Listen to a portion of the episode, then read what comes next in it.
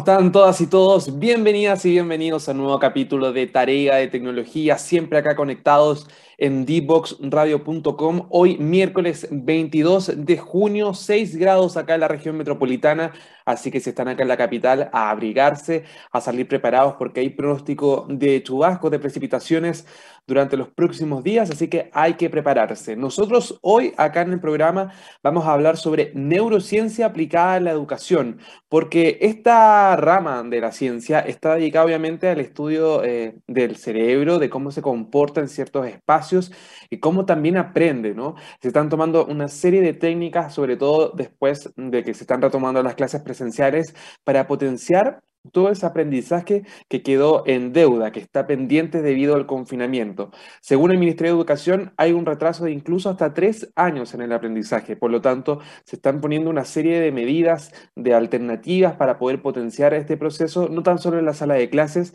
sino también en el hogar, con actividades extraprogramáticas, etc. Pero también se están presentando una serie de complicaciones dentro de la sala de clases, no solamente vinculados a aprender, sino también al comportamiento que tienen los propios niños o los propios escolares con sus pares. Hemos visto, por ejemplo, en televisión y también en redes sociales que hay un aumento en cuanto a las denuncias de violencia escolar. Incluso más del 30% de las denuncias que llegan a la Superintendencia de Educación tienen que ver con este ítem, ¿no? Con agresiones físicas, verbales, descalificaciones, etc. Por lo tanto, e, esta área de la neurociencia también se dedica a eso, ¿no? A mejorar la relación que tienen los niños a entender por qué se producen este tipo de conflictos y por lo tanto entrega soluciones o recomendaciones que se puedan aplicar en estos casos. Vamos a estar conversando sobre esto en el capítulo del día de hoy y para eso nos va a acompañar la doctora Amanda Céspedes, quien también se dedica a esta especialización que tiene que ver con la neurociencia y también cómo se aplica en la sala de clases, en los establecimientos educacionales y también potenciar así el aprendizaje. Si ustedes quieren ser parte de esta conversación, lo pueden hacer utilizando el hashtag tarea de tecnología en Twitter. Ahí estamos revisando todos sus comentarios, todas sus opiniones y también pueden ser parte de esta charla. Antes sí de darle la bienvenida a la doctora Amanda Céspedes, nos vamos a escuchar la primera canción de este capítulo de tarea de tecnología y a la vuelta hablamos sobre neurociencia aplicada en la sala de clases. Descubre las alternativas que ofrece el mundo digital para tu desarrollo profesional. Marketing digital, análisis de datos, ciberseguridad, cloud computing y mucho más. Todos los miércoles a las 17 horas junto a Catalina Becio y sus invitados. Solo por divoxradio.com.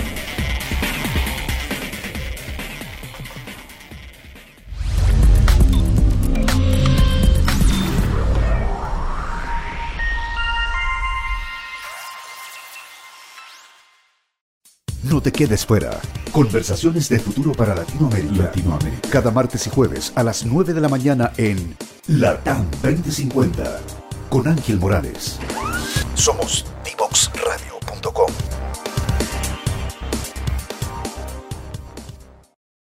Ya estamos de regreso acá en Tarea de Tecnología, siempre conectados por dboxradio.com y hoy queremos hablar sobre neurociencia, pero aplicada a la educación. Cómo se atacan principalmente los problemas que se dan tanto fuera como dentro de la sala de clases. Cuáles son las recomendaciones para los apoderados, para los docentes. Cómo enfrentar, por ejemplo, hechos de violencia, complicaciones que puedan estar ahí afectando el proceso de aprendizaje. Vamos a hablar sobre este tema y para eso tomamos contacto con nuestra invitada del día de hoy Ella es la doctora Amanda Céspedes, que nos va a estar contando sobre cómo se aplica entonces la neurociencia en la educación. Doctora Amanda, bienvenida esta mañana acá a Tarea de Tecnología.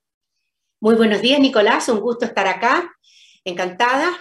Bueno, vamos inmediatamente con la, con la primera pregunta.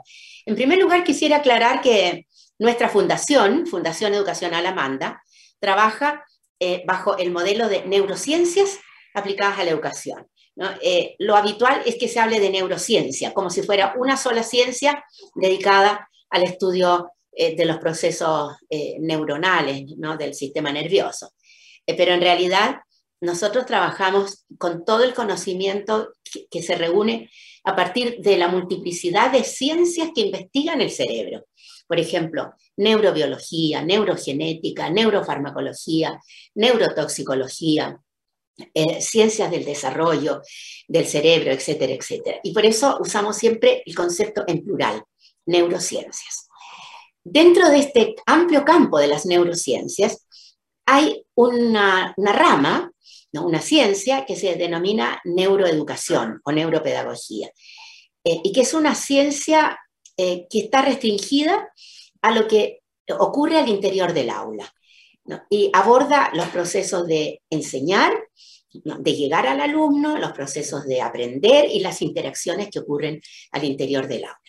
Nosotros, como Fundación Educacional Amanda, no trabajamos el modelo de neuropedagogía o neuroeducación, trabajamos el modelo amplio de neurociencias aplicadas a la educación. Voy a poner un ejemplo. Comenzamos desde el momento de la concepción. Es decir, para nosotros el niño eh, cobra vida en el momento de la concepción. Y en ese momento es cuando se entregan los genes al niño, ¿no? al próximo, al nuevo niño. Y por lo tanto, allí tenemos instalada la neurogenética. Y eso es una ciencia que nos ocupa muchísimo, puesto que hay un porcentaje de problemas, de condiciones del desarrollo que van a estar ligados a errores en la entrega del material genético. Luego nos comenzamos a preocupar del embrión, los primeros, las primeras ocho semanas del embarazo. Y allí le damos mucha importancia a todo lo que tiene que ver con eventuales toxinas, venenos que puedan afectar el desarrollo cerebral. Y de ahí nos encaminamos hasta que el, el chico cumple 25 años. Como puedes ver, las neurociencias abarcan un periodo muy largo del desarrollo y se, y se, preocupan de todos los aspectos. Por ejemplo, ahora con el tema del cierre de ventanas, de la fundición de ventanas, aquí el modelo de neurociencias cae perfecto porque permite entender, eh, eh, o más bien dicho, tomar partido, ver quién tiene la razón. Si quienes dicen que no está pasando nada, que no ha habido intoxicados en las últimas semanas, o quienes afirman que la intoxicación eh, es brutal y que viene ocurriendo desde hace varios años. Las neurociencias tienen la respuesta. Doctora Amanda, y en cuanto a, los problemas o complicaciones en el momento de aprender, en el aprendizaje, ¿cuáles quizás son las patologías o las condiciones que más se están repitiendo y que están un poco generando barreras o impedimentos al momento de aprender? Correcto. A ver, vamos a definir qué es aprender. Aprender es establecer en el, cerebro, en la corteza cerebral, nuevas redes neuronales que se van a ir intersectando, se van a ir conectando con otras redes y van a ir entonces conformando lo que propiamente llamamos aprendizaje, que es un conocimiento que se tiene, que se eh, comprende y que se entiende y que se puede aplicar. Eso es aprendizaje. ¿ya? Eh, ahora, ¿qué es lo que estamos viendo hoy día? Estamos viendo que están ocurriendo diversos factores que confluyen en la capacidad de los alumnos para aprender. Uno de ellos es, eh, son factores inherentes al alumno. El alumno no ha llegado sano emocionalmente a clases en este retorno a las clases presenciales después de dos años de confinamiento y de problemas serios no asociados a la pandemia. El alumno, eh, en general, alrededor del 75% de los alumnos en Chile, en los distintos niveles, desde párvulo a enseñanza superior, no están bien emocionalmente. Y alguien que no está bien emocionalmente no puede hacer sólidas redes neuronales. Eh, necesita estar eh, en paz, necesita estar tranquilo, necesita estar emocionalmente sano. Luego hay factores que tienen que ver con la motivación. Se ha perdido eh, la motivación en muchos alumnos. Eh, estuvieron muchos meses dedicados a, eh, a, ver contenidos curriculares de manera superficial a través de clases virtuales. Los que tenían clases virtuales, muchos no, no tenían acceso a Internet, y por lo tanto, por así decir, se desvincularon, ¿no? Se descolgaron de, de, la, de, de, lo académico y les ha costado mucho retomar. Luego tenemos factores inherentes al profesor. Los profesores están agobiados, están muy cansados, porque ellos también han vuelto con una carga emocional importante eh, de, estos dos años de, pandemia. Entonces, eh, hay una multiplicidad de factores, no hay una sola eh, causa que pudiéramos decir que esté afectando el aprendizaje. Ahora, nada de esto constituye verdadera patología.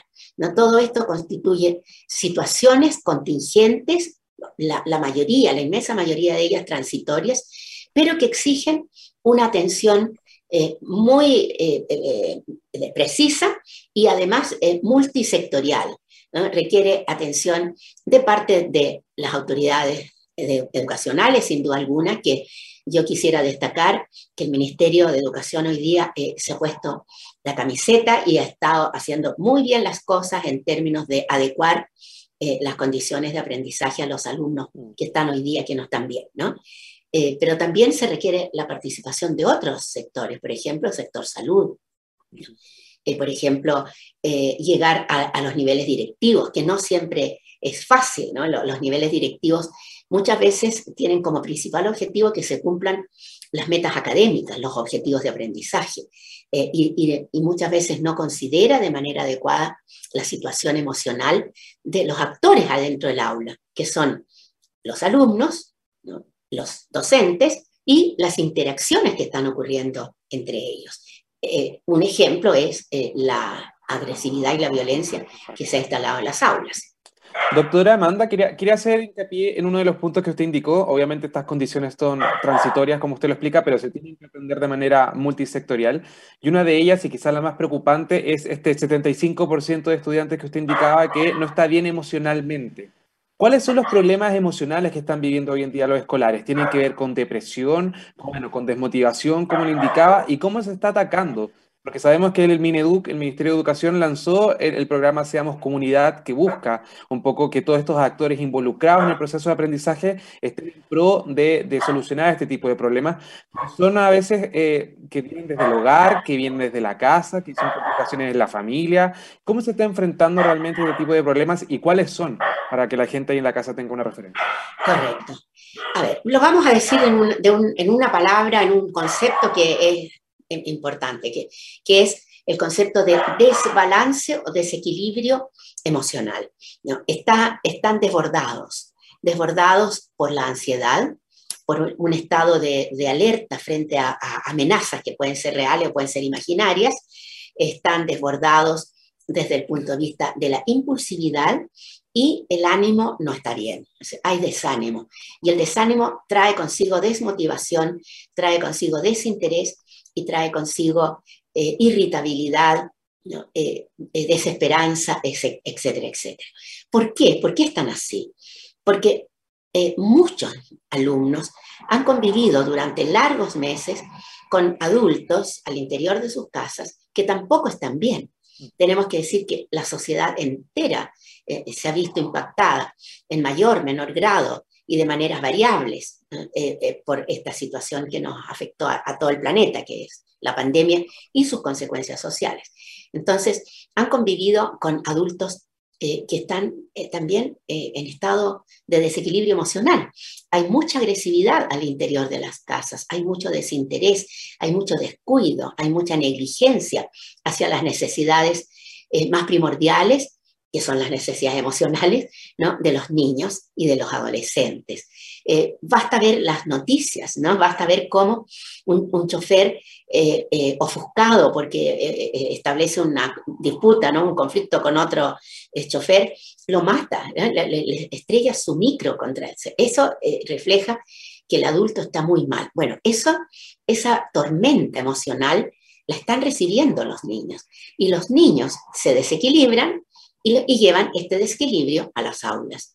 Y allí están los docentes que han dado muchísimo en estos dos años, han sido héroes, heroínas verdaderamente, pero que se les sigue pidiendo, ¿no? Eh, conténgalos emocionalmente, serénelos, tranquilícelos, eh, lo cual no es nada de fácil, sobre todo si el docente tampoco está bien, ¿no? está agobiado, está cansado, está irritable, este, no tiene los recursos para poder contener a 30, 35 chicos desbordados.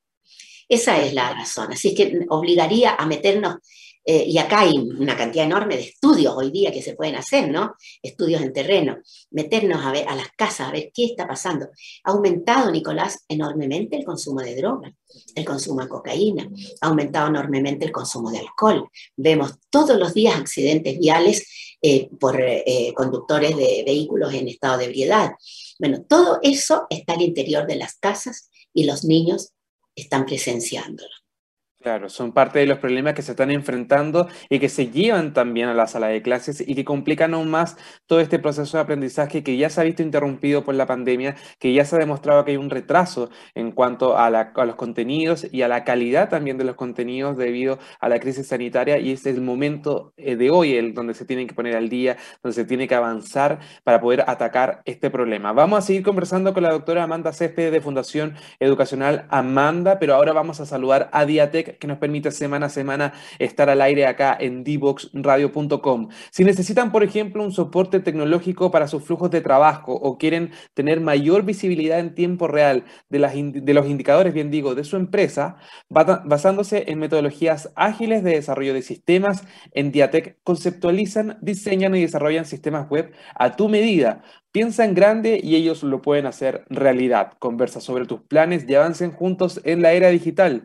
Encuéntralos en www.diatec.cl o también en redes sociales como Diatec, Diatec siempre con Y para que sea más fácil conocer parte de su trabajo y de sus capacitaciones. Ahora vamos a hacer un alto, un breve minuto de descanso y ya volvemos con más conversación respecto a la neurociencia aplicada en educación junto a la doctora Amanda Céspedes de Fundación Educacional Amanda. Ya comienza un nuevo programa en divoxradio.com. Síguenos en las redes sociales, Instagram, Twitter, Facebook, LinkedIn, como arroba Divox Radio. Como arroba Divox Radio.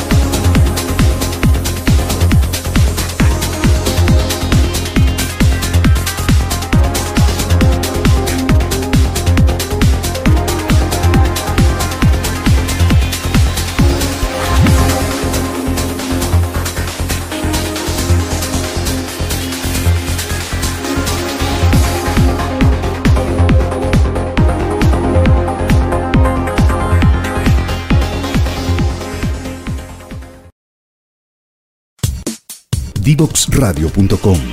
Codiseñando el futuro.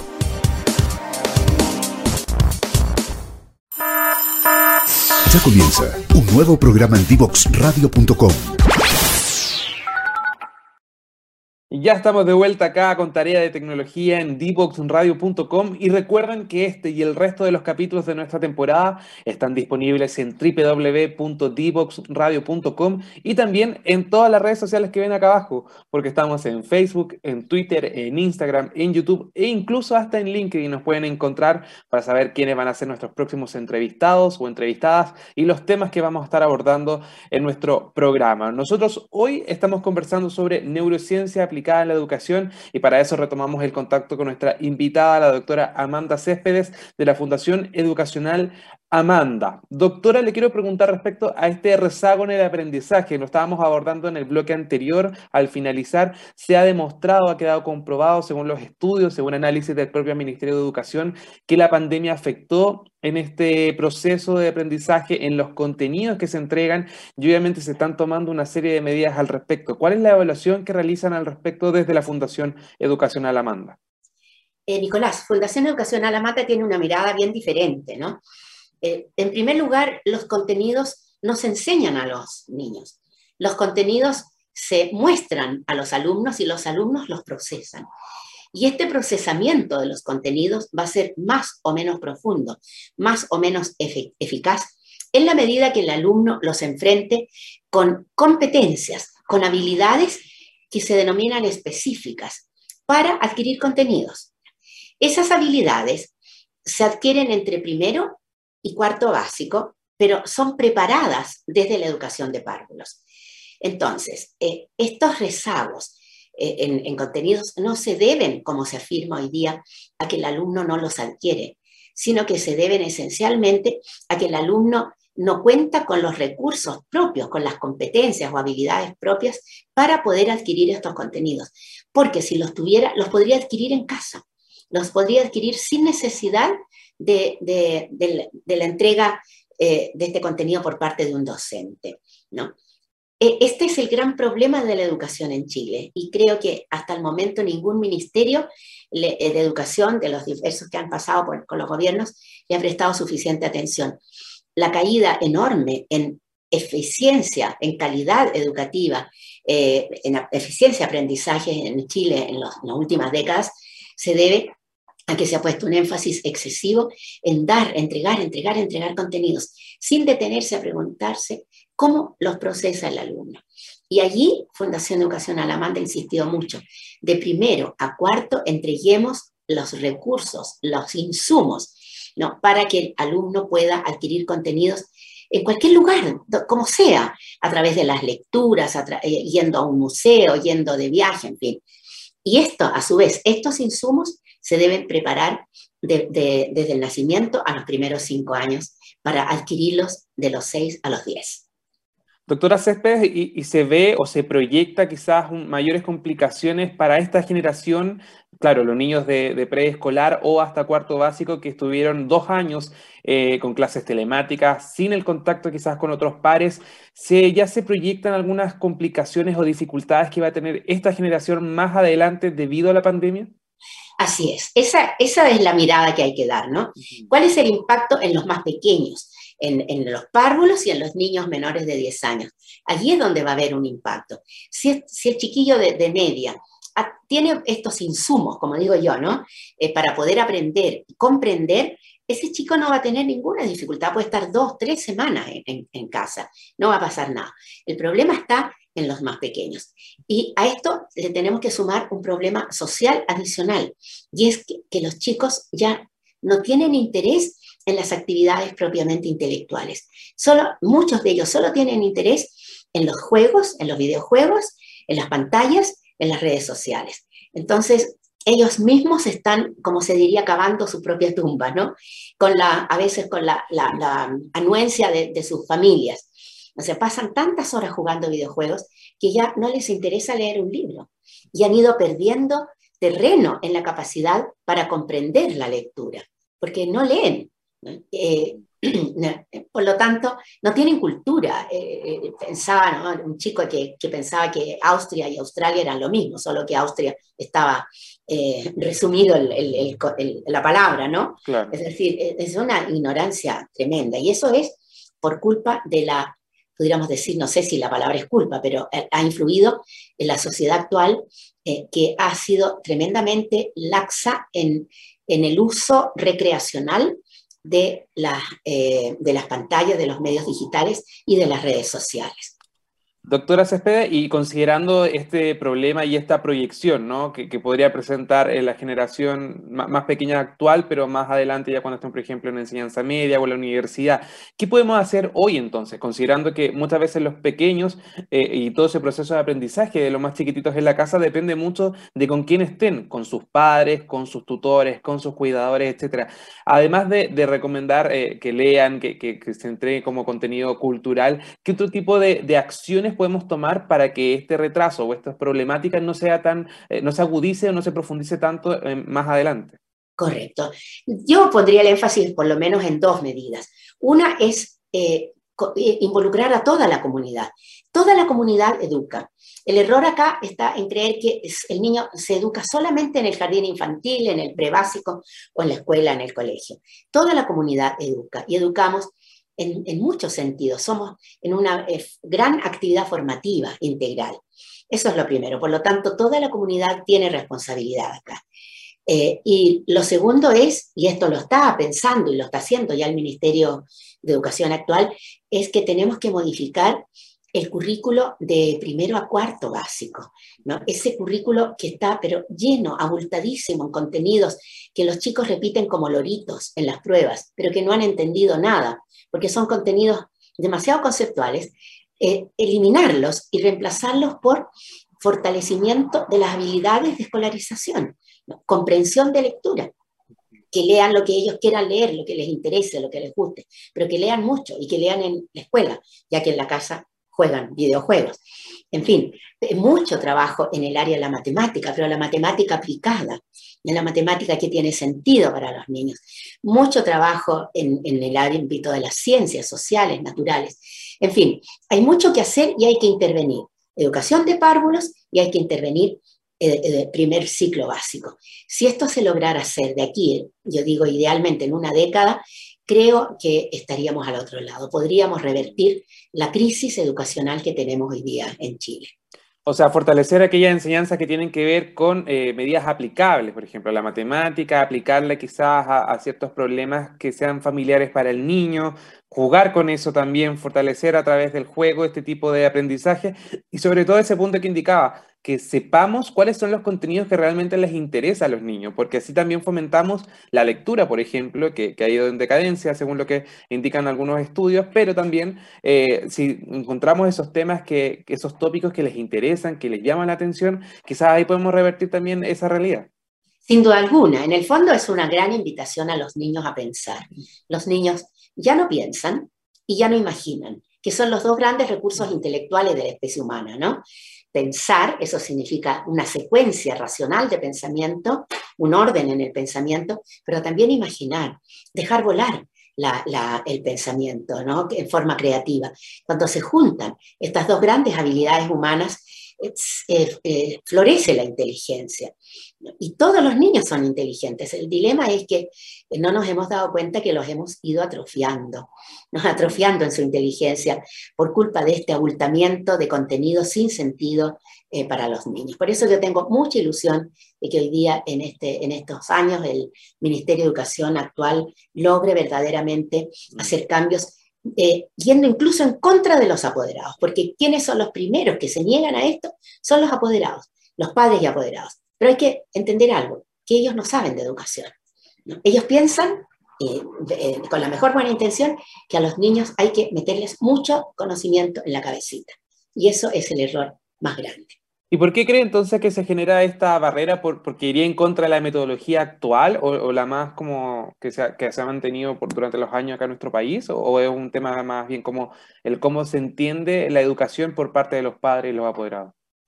Uf, es, la respuesta es bastante demoledora. Eh, todo esto que se ha llevado a cabo durante décadas no es solamente eh, haber instalado un programa educativo con, que, está muy bien pensado, según se afirma, que yo creo que no es así. Aquí hay un proyecto, y este es un proyecto económico.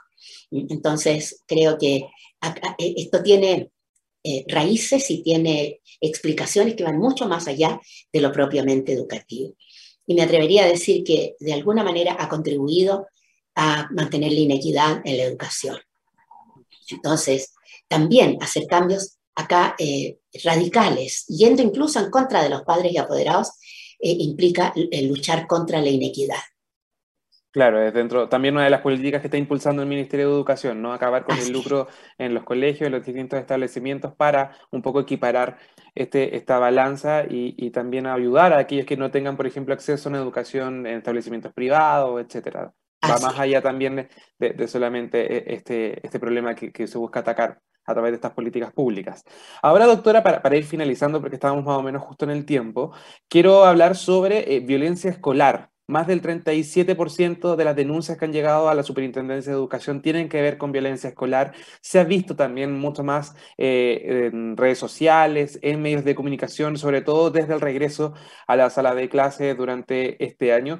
Pero, pero quiero preguntarle, doctora, si esto realmente es así según la mirada de, de ustedes como Fundación Educacional Amanda. ¿Están ocurriendo más hechos de violencia o realmente los jóvenes, los estudiantes tienen más conciencia, por ejemplo, de las redes sociales y están viralizando mucho más este tipo de episodios que están pasando tanto dentro como fuera de los colegios. ¿Cuál es un poco el análisis que realizan ustedes al respecto?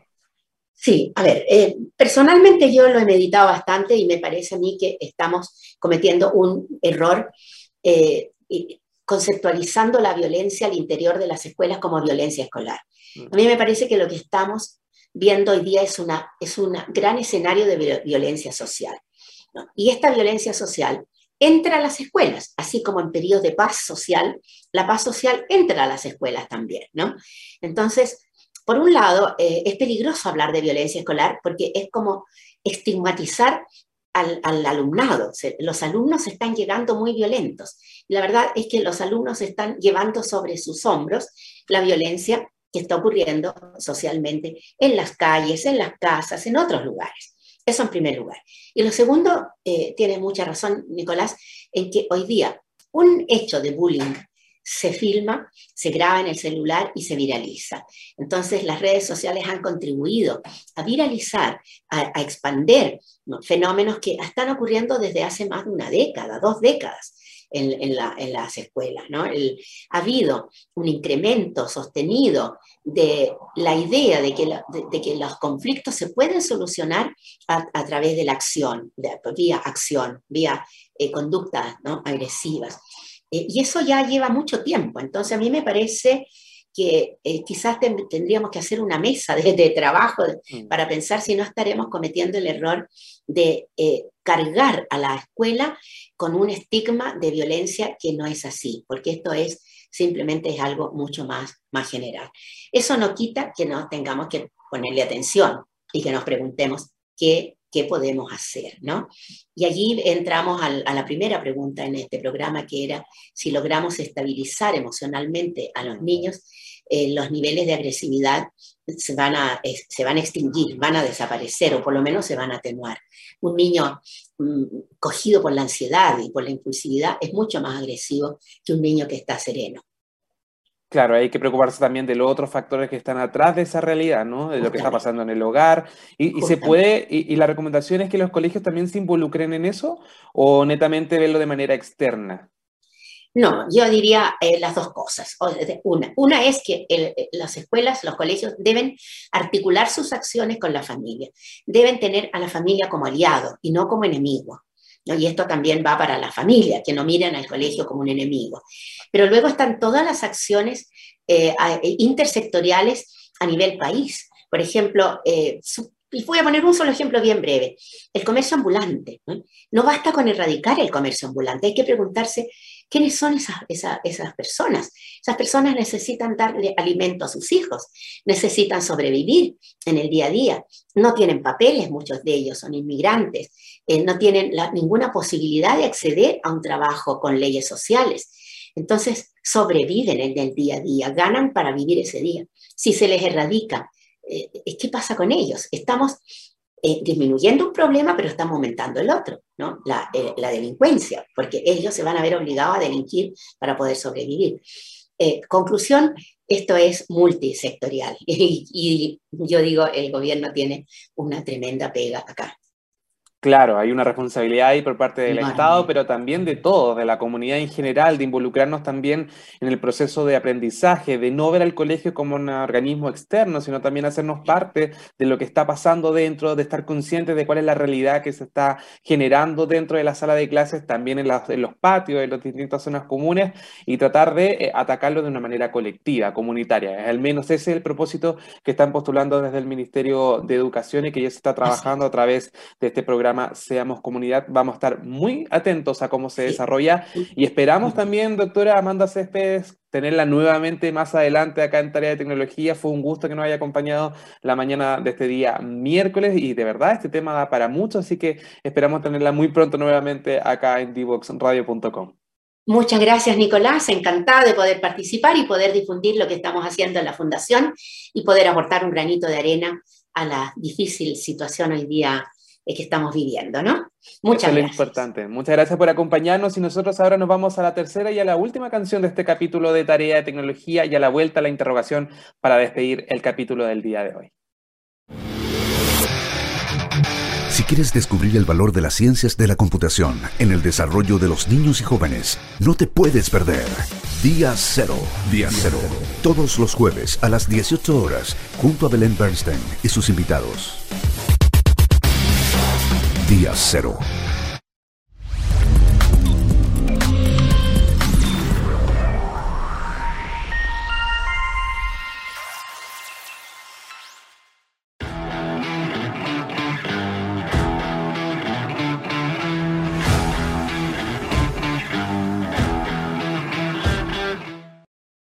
Tenemos la interrogación de este capítulo y de verdad está pensado en todas las personas que están, por ejemplo, en la universidad, que se viene julio, se vienen los exámenes finales para cerrar el semestre, aquellos estudiantes también que están en el colegio, que se están preparando para las vacaciones de invierno. Mucha atención porque tenemos recomendaciones para preparar los exámenes de fin de semestre, porque obviamente es un proceso extenuante, estresante, lleno de trabajo, de estudio, de memorización y por lo tanto tenemos 10 consejos para preparar un examen en base a la neurociencia, lo que estábamos hablando con la doctora Amanda Céspedes. Voy a revisar solo algunos porque de verdad el contenido da para mucho, podemos seguir hablando de él durante prácticamente todo el, todo el resto del programa, pero vamos a revisar algunas de las más importantes. Entre ellas, por ejemplo, el número uno, ponte retos asequibles en cada momento. Estudiar y en general aprender fácilmente puede convertirse en una labor estresante. Así sucede cuando, por ejemplo, las demandas de las tareas superan con creces los recursos de los disponibles para afrontarlas.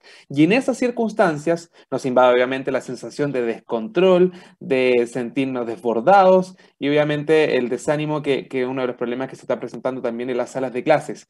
De ahí la importancia de hallar un equilibrio sutil entre estas dos variables y programar tareas que supongan retos asequibles, pero metas que podamos alcanzar. Entonces, obviamente, si quieren estudiar para un examen, por ejemplo, no se abrumen, pueden dividir el, contenido en grupos o en, segmentos para que así aprendan de un poquito un día y otro día van profundizando en él o van así avanzando. Prográmense, eso es súper importante y eso a través de las metas. Lo segundo es estar emocionalmente eh, bien mientras estudia.